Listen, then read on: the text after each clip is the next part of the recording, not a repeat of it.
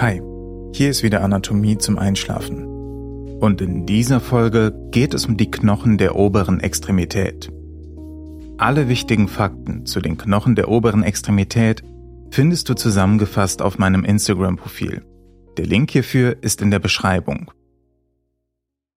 Das Schulterblatt, lateinisch die Scapula, ist ein platter dreieckiger Knochen und bildet beim Menschen den hinteren Teil des knöchernen Schultergürtels. Er dient der Befestigung der Arme sowie als Muskelursprung und Ansatz. Die Verbindung zum Brustkorb erfolgt rein muskulös. Zu Oberarmknochen, Humerus und Schlüsselbein Clavicula besteht eine gelenkige Verbindung. Diese dient der Stabilisation des Schultergelenks und passt sich dank ihrer Verschieblichkeit den Oberarmbewegungen an. Flächen Die Rückenfläche Fascies dorsalis des Schulterblatts wird durch die Schulterblattgräte Spina scapulae in zwei Gruben unterteilt. Die kleinere Fossa supraspinata und die größere Fossa infraspinata. In der Fossa supraspinata liegt der Ursprung des gleichnamigen Muskels Musculus supraspinatus. Die unterhalb der Spina gelegene Fossa infraspinata wird zum größten Teil vom Musculus infraspinatus bedeckt, der in den zur Mitte gelegenen zwei Dritteln der Grube seinen Ursprung hat. Seitlich davon liegt der Ursprung des Musculus teres major und des Musculus teres minor. Die bauchseitige, den Rippen zugewandte Fläche, Fascies ventralis, zeigt eine ausgedehnte konkave Grube, die Fossa subscapularis. Die zur Mitte hin gelegenen zwei Drittel dieser Grube werden durch schräg verlaufende Knochenkämme bestimmt, die dem Ursprung des Musculus subscapularis dienen. Die Fossa subscapularis wird am unteren und oberen Schulterblattwinkel, Angulus inferior und Angulus superior, durch glatte dreieckige Areale vom Innenrand getrennt. Ränder Der obere Rand, Margo superior, ist der kürzeste Rand des Schulterblatts. Er verläuft vom Angulus superior bis zur Basis des Prozessus coracoideus. An der Margo superior liegt der deutliche Schulterblatteinschnitt (Incisura scapulae), der von dem Ligamentum transversum scapulae superius überspannt wird. Durch diesen Einschnitt zieht der Nervus suprascapularis. Der angrenzende Teil der Margo superior dient als Ansatz des Musculus homoideus. Der seitliche Rand Margo lateralis ist von allen drei Rändern des Schulterblatts am massivsten. Er beginnt am Unterrand der Gelenkfläche des Schulterblatts, Cavitas glenoidalis, und endet am unteren Schulterblattwinkel, dem Angulus inferior. Direkt unterhalb der Cavitas glenoidalis liegt eine kleine raue Erhebung, das Tuberculum infraglenoidale. Hier hat der lange Kopf, Caput longum, des Musculus triceps brachii seinen Ursprung. Die zur Körpermitte bzw. Wirbelsäule gelegene Margo medialis ist beim Menschen der längste Rand des Schulterblatts. Sie zieht vom Angulus medialis zum Angulus inferior. An der Margo medialis setzen zahlreiche Muskeln an, unter anderem der Musculus rhomboideus major, der Musculus rhomboideus minor und der Musculus serratus anterior. Winkel der obere Schulterblattwinkel (Angulus superior) entsteht durch das Zusammentreffen von Margo medialis und Margo superior. Er ist dünn, glatt und abgerundet und dient einigen Faserzügen des Musculus levator scapulae als Ansatz. Der untere Schulterblattwinkel (Angulus inferior) entsteht durch das Zusammentreffen von Margo medialis und Margo lateralis. Er ist dick und rau seine rückenseitige Fläche dient als Ursprung für den Musculus teres major und einigen Faserzügen des Musculus latissimus dorsi. Der seitliche Schulterblattwinkel Angulus lateralis ist der massivste Teil des Schulterblatts und wird auch als Schulterkopf bezeichnet. Hier liegt eine flache, knorpelbedeckte Gelenkpfanne, die Cavitas glenoidalis, die mit dem Kopf des Oberarmknochens das Schultergelenk bildet. Prominente Strukturen Die Schultergräte Spina scapulae ist eine kompakte, quer über die Rückenfläche des Schulterblatts laufende Knochenleiste, die das Schulterblatt in die Fossa supraspinata und die Fossa infraspinata teilt. Sie beginnt relativ flach an der Margo medialis mit einer glatten dreieckigen Fläche, über die der Ansatz des caudalen Anteils des Musculus trapezius gleitet.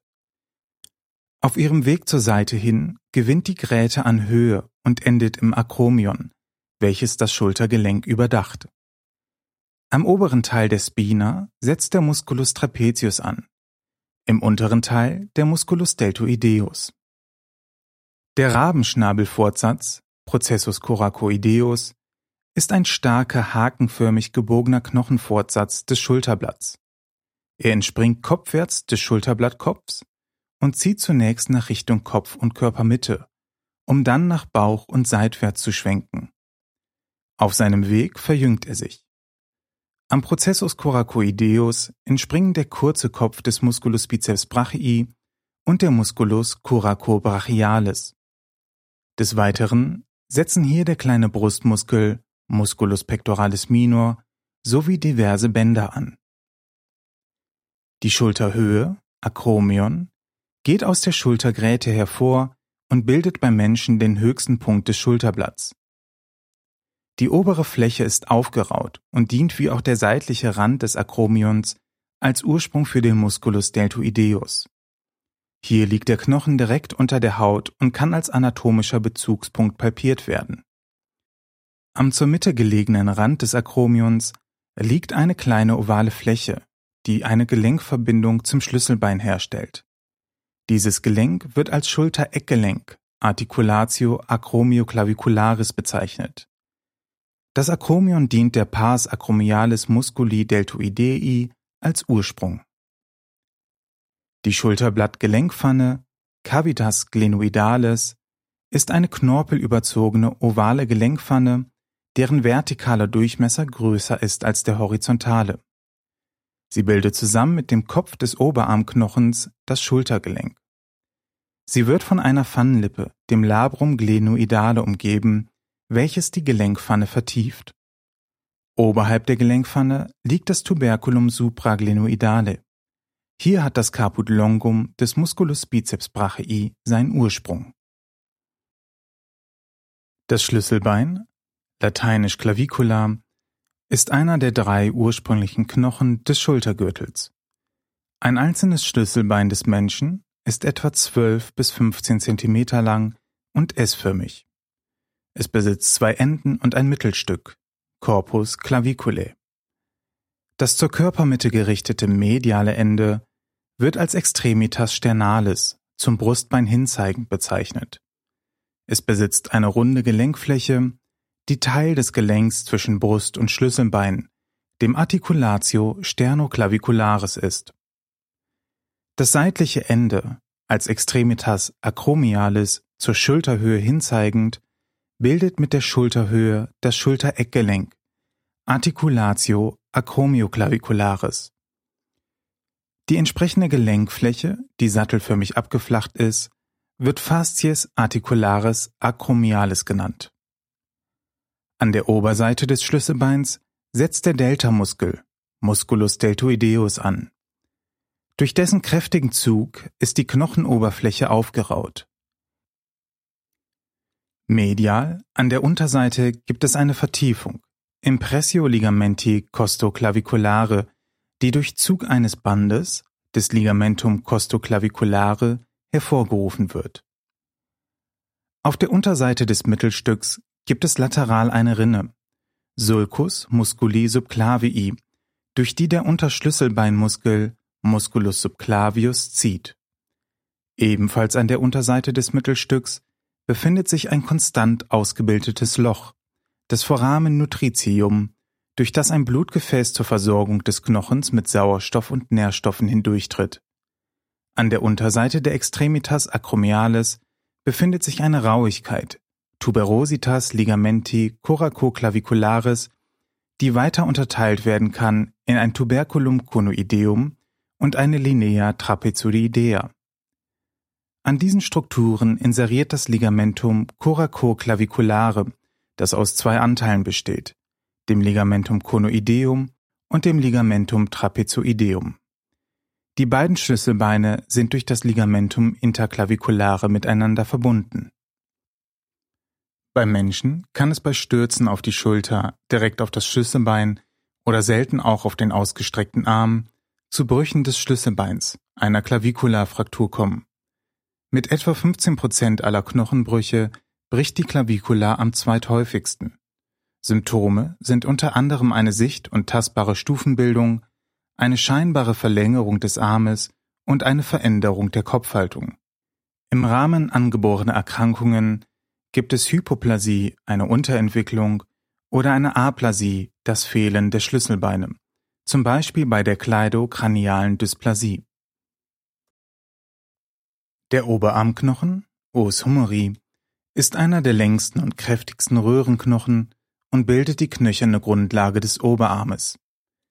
Bei Menschen entspricht die fünffache Länge des Oberarmknochens etwa der Körpergröße.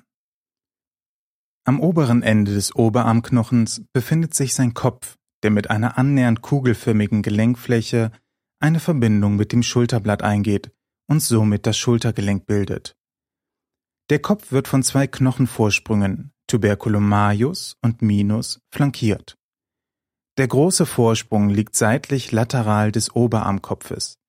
Seine kopfwärts gerichtete Oberfläche ist abgerundet und weist drei flache Impressionen auf, an denen von oben nach unten die folgenden Muskeln ansetzen. Musculus supraspinatus, Musculus infraspinatus und Musculus teres minor. Diese werden zusammen mit dem Musculus subscapularis auch als Rotatorenmanschette bezeichnet. Der kleine Vorsprung Tuberculum minus ist zwar kleiner als der große, springt aber stärker nach frontal hervor.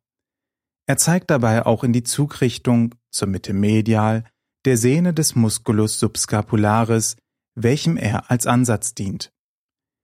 Zwischen den Vorsprüngen verläuft eine Rinne, Sulcus intertubercularis, durch die die lange Sehne des Musculus biceps brachii und ein Ast der vorderen Oberarmarterie verlaufen.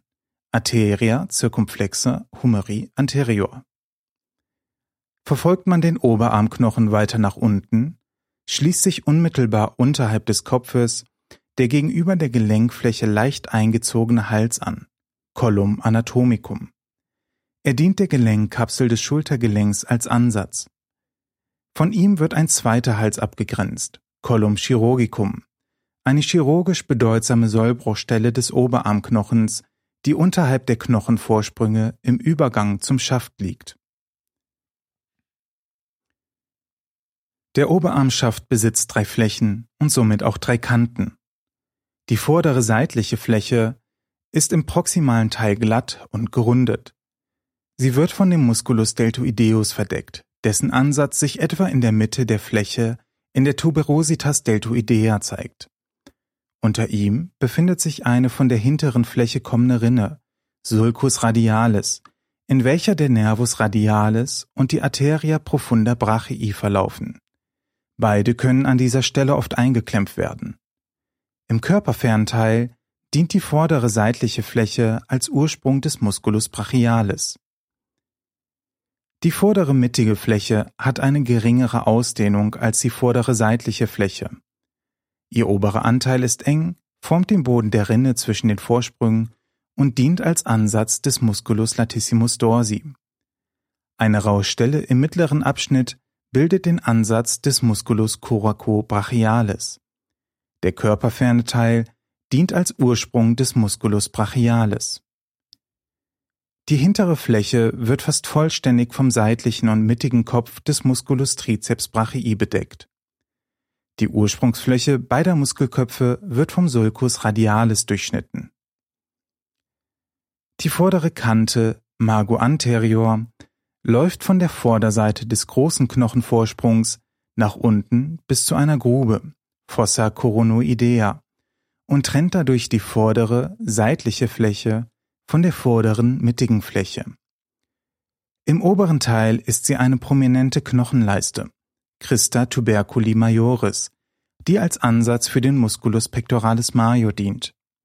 In der Mitte nimmt sie die Vordergrenze der Deltoidea-Aufrauung auf Körperfern erscheint sie glatt und abgerundet und dient hier als Ursprung des Musculus brachialis. Die seitliche Kante, Margo lateralis, zieht von der Rückseite des großen Knochenvorsprungs zum Aufsatz des seitlichen Gelenkknorrens, Epicondylus lateralis humeri, und trennt dadurch die vordere, seitliche Fläche von der hinteren. Die obere Hälfte ist abgerundet und schwer abzugrenzen. Sie dient als Ansatz für den Musculus teres minor und körperfern davon als Ursprung für den seitlichen Kopf des Musculus triceps brachii. In der Mitte wird sie von der flachen Knochenimpression des Sulcus radialis gekreuzt.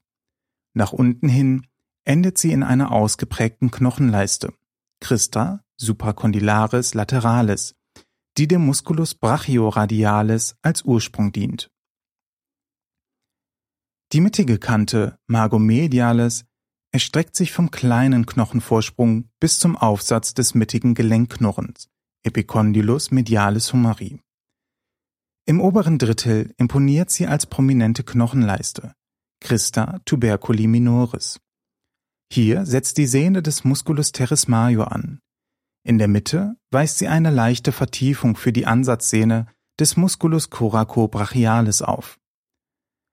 Das untere Ende des Oberarmknochens ist abgeflacht und trägt einen Gelenkknochen, der mit seinen Gelenkflächen zu Speiche und Elle das Ellenbogengelenk bildet. Seitlich und mittig des Gelenkknochens bildet sich jeweils ein Aufsatz, Epicondylus lateralis und Epicondylus medialis. Der seitliche Aufsatz ist eine kleine mit zahlreichen Hügeln besetzte Knochenvorwölbung auf der nach außen gerichteten Seite des Oberarmknochens. Er ist der gemeinsame Ursprung folgender Muskeln.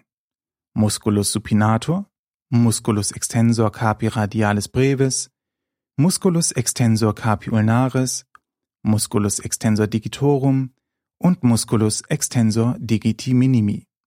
Darüber hinaus dient er als Ansatzfläche für die Faserzüge des seitlichen Speichenbandes, Ligamentum collaterale radiale. Körpernah setzt er sich in die seitliche Leiste oberhalb der Gelenkknochen fort. Der mittige Aufsatz des Gelenkknorrens ist kräftiger ausgeprägt. Körpernah setzt er sich in die mittige Leiste oberhalb der Gelenkknochen fort. Er dient als Ansatzfläche des seitlichen Ellenbandes, Ligamentum collaterale ulnare.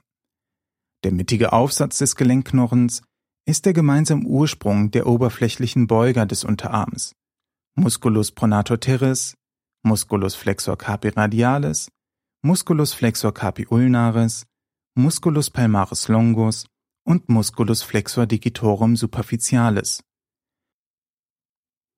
Der Nervus ulnaris läuft in einem Knochenkanal auf der hinteren Seite des mittigen Aufsatzes des Gelenkknochens. Der seitliche Anteil der Gelenkfläche besteht aus einer knopfartig abgerundeten und deutlich vorgewölbten Knorpelfläche. Sie steht mit der nach innen gewölbten Gelenkfläche des Speichenköpfchens Caput radii in Verbindung. Gleich körpernah der vorgewölbten Knorpelfläche sieht man eine Vertiefung, Fossa radialis, Sie nimmt den Vorderrand des Speichenköpfchens auf, wenn der Unterarm in eine starke Flexion gebracht wird. Der mittige Anteil der Gelenkfläche zieht in seitlicher Richtung als nach innen gewölbter Zylinder von der Vorder- zur Rückseite und formt dadurch eine ausgedehnte, taillierte Gelenkrolle, Trochlea humeri. Diese Gelenkrolle artikuliert bündig mit der korrespondierenden, halbmundförmigen Gelenkfläche der Elle, Incisura trochlearis. Die seitliche Begrenzung trennt die Gelenkrolle gradförmig von der Knorpelfläche, die mit dem Rand des Speichenköpfchens in Verbindung steht. Die mittige Grenze ist deutlicher ausgeprägt und markiert den Übergang zum mittigen Aufsatz des Gelenkknorrens. Körpernah der Gelenkrolle sieht man in der vorderen Ansicht eine kleine Vertiefung.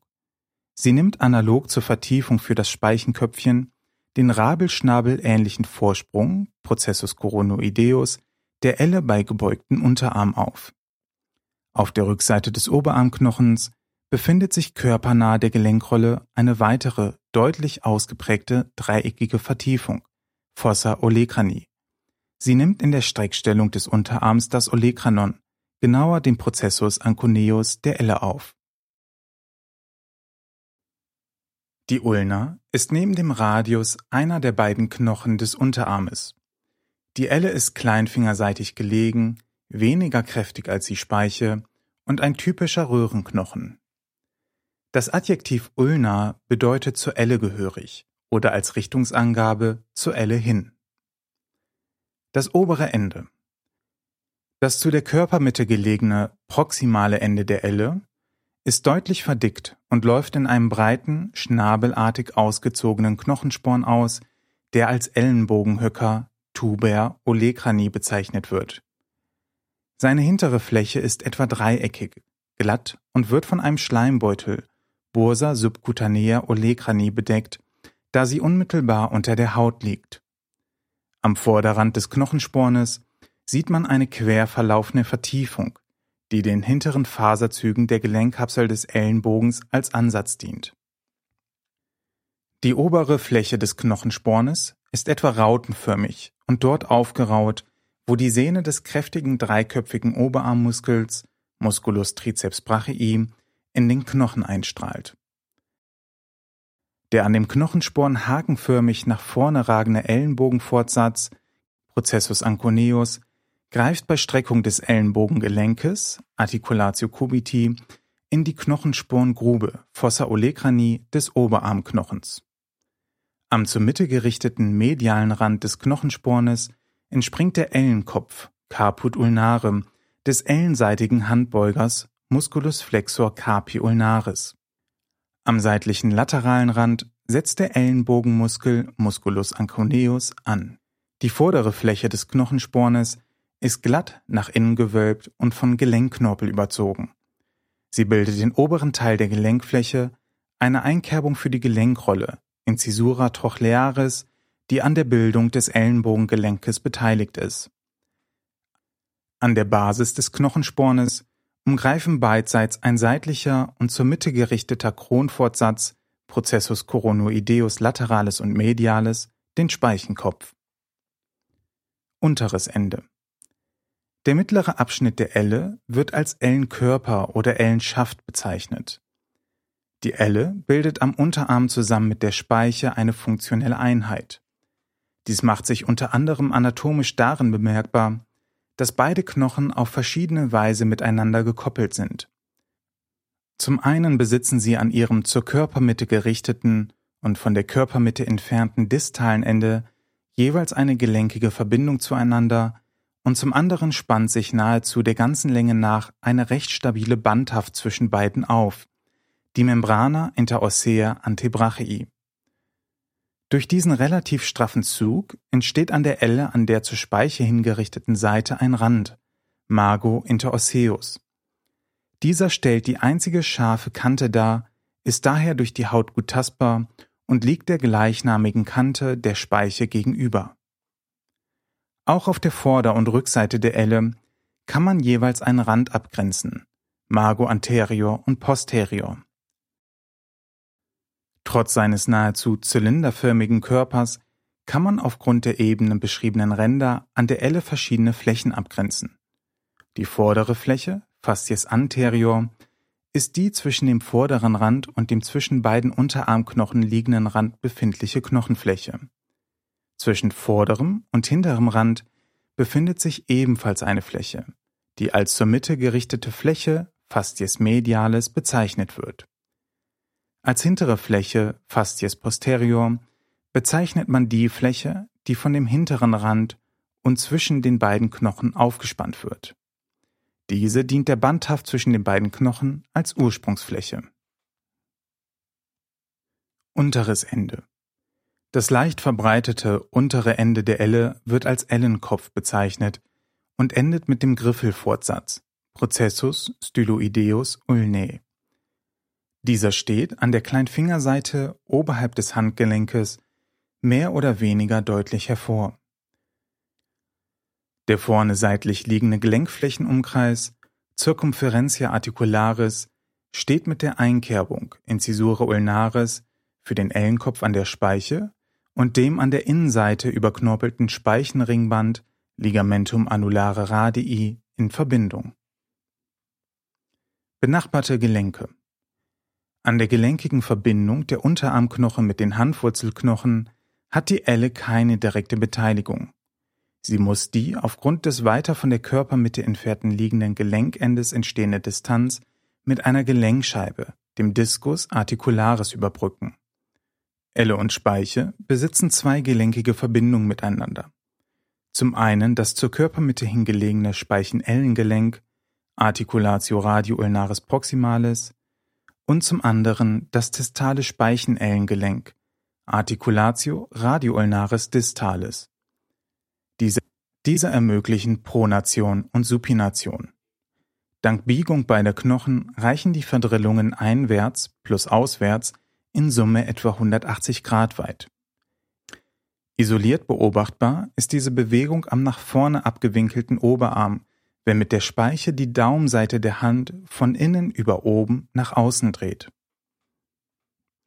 Radius oberes Ende Das zur Körpermitte gerichtete proximale Ende der Speiche wird von dem mit Hyalinem Knorpel überzogenen Speichenkopf Caput radii gebildet.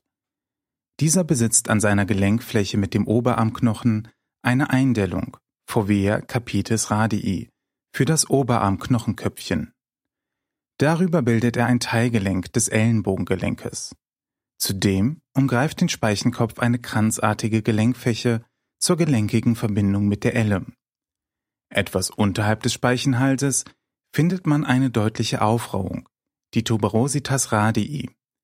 Diese bildet die Ansatzstelle der Hauptsehne des zweiköpfigen Oberarmmuskels, Musculus biceps brachii. Bei der Pronation wird die Sehne um den Körper der Speiche aufgewickelt, ähnlich einem Garn, das man auf einer Handspindel aufwickelt. Körper Der mittlere Abschnitt der Speiche wird als Speichenkörper oder Speichenschaft bezeichnet.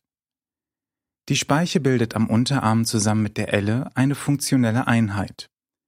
Dies macht sich unter anderem anatomisch darin bemerkbar, dass beide Knochen auf verschiedene Weise miteinander gekoppelt sind. Zum einen besitzen sie an ihrem zur Körpermitte gerichteten und von der Körpermitte entfernten Ende jeweils eine gelenkige Verbindung zueinander. Und zum anderen spannt sich nahezu der ganzen Länge nach eine recht stabile Bandauf zwischen beiden auf, die Membrana interossea antebrachii. Durch diesen relativ straffen Zug entsteht an der Speiche an der zur Elle hingerichteten Seite ein Rand, Margo interosseus. Dieser ist durch die Haut gut tastbar. Auch auf der Vorderseite der Speiche kann man einen recht scharfen Rand abgrenzen. Seine Entstehung kann man wiederum durch einen gewissen Zug durch die tiefen Beuge am Unterarm erklären. Eben diese nutzen nämlich den vorderen Rand zum Teil als Ursprungsfläche. Auf der Hinterseite der Speiche findet man ebenfalls einen Rand, Margo posterior.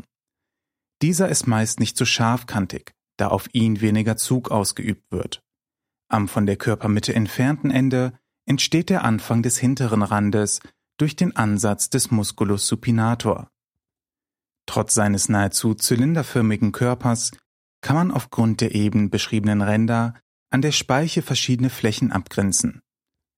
Die vordere Fläche, Fascies anterior, dient der mittleren und tiefen Schicht der Unterarmbeuger zusammen mit der Membrana interossea als Ursprungsstelle. Auch die hintere Fläche, Fascies posterior, dient verschiedenen Unterarmmuskeln, in diesem Falle den Strickern, zusammen mit der Membrana interossea als Ursprungsfläche. Die Speiche verbreitert sich von der Körpermitte entfernt stetig, so dass ihr von der Körpermitte entferntes Gelenkende eine überknorpelte Gelenkfläche, Fascies articularis capi, für die Handwurzelknochen aufweist. Unteres Ende. Am seitlichen unteren Rand ragt ein Knochenvorsprung über die Gelenkfläche für die Handwurzelknochen. Diesen Vorsprung bezeichnet man als Griffelfortsatz, Processus styloideus radii. An ihm setzt der Oberarm-Speichenmuskel, Musculus brachioradialis, an. Das von der Körpermitte entfernte Ende der Speiche, Epiphysis distalis radii, weist auf der äußeren Seite eine Einkerbung für den Ellenkopf auf. Sie bildet mit der Elle das distale Speichenellengelenk. Benachbarte Gelenke. Die Speiche ist insgesamt an vier verschiedenen Teilgelenken beteiligt. Zum einen steht sie mit dem Oberarmknochen mittels des Articulatio humero radialis des Ellenbogengelenks und zum anderen mit den Handwurzelknochen mittels des Articulatio radiocarpalis in Verbindung. Weiterhin besitzen Speiche und Elle zweigelenkige Verbindungen miteinander. Zum einen das zur Körpermitte hingelegene Speichenellengelenk, Articulatio radioulnaris proximalis, und zum anderen das distale Speichenellengelenk, Articulatio radioulnaris distalis. Handknochen, Ossa manus. Die Handknochen, lateinisch Ossa manus, bilden die knöcherne Stütze der Hand. Bei Menschen gibt es 27 Handknochen. Sie werden in drei Gruppen unterteilt. Die Handwurzelknochen, Ossa carpi, Mittelhandknochen, Ossa metacarpi und die Fingerknochen, Ossa digitorum manus. Handwurzelknochen, Ossa carpi. Die acht Handwurzelknochen befinden sich in zwei Reihen zu je vier Knochen. Sie werden daher als körpernahe, proximale und körperferne, distale Handwurzelknochen bezeichnet. Zu den körpernahen proximalen Handwurzelknochen außer Carpi zählen daumseitig beginnend nach außen das Kahnbein Os scaphoideum, Mondbein Os lunatum, das Dreiecksbein Os triquetrum und das Erbsenbein Os pisiforme. Zu den körperfernen distalen Handwurzelknochen zählen daumseitig beginnend das große Vieleckbein Os trapezium, kleines Vieleckbein Os trapezoideum, das Kopfbein Os capitatum und das Hakenbein Os hamatum. Mittelhandknochen Ossa metacarpi. Die Mittelhandknochen werden daumseitig beginnend als Os metacarpale 1 bis 5, Primum, Secundum, Tertium, Quartum und Quintum bezeichnet. Fingerknochen Ossa digitorum manus die Fingerknochen gliedern sich in folgenden Knochen: Phalanx proximalis 1 bis 5, die körpernahen Fingerknochen, Phalanx media 2 bis 5, mittlere Fingerknochen und Phalanx distalis 1 bis 5, die körperfernen Fingerknochen. Man spricht also etwa beim mittleren Fingerglied des Mittelfingers von der Phalanx media 3. Der Daumen besteht nur aus zwei Gliedern, der proximalen und der distalen Phalanx.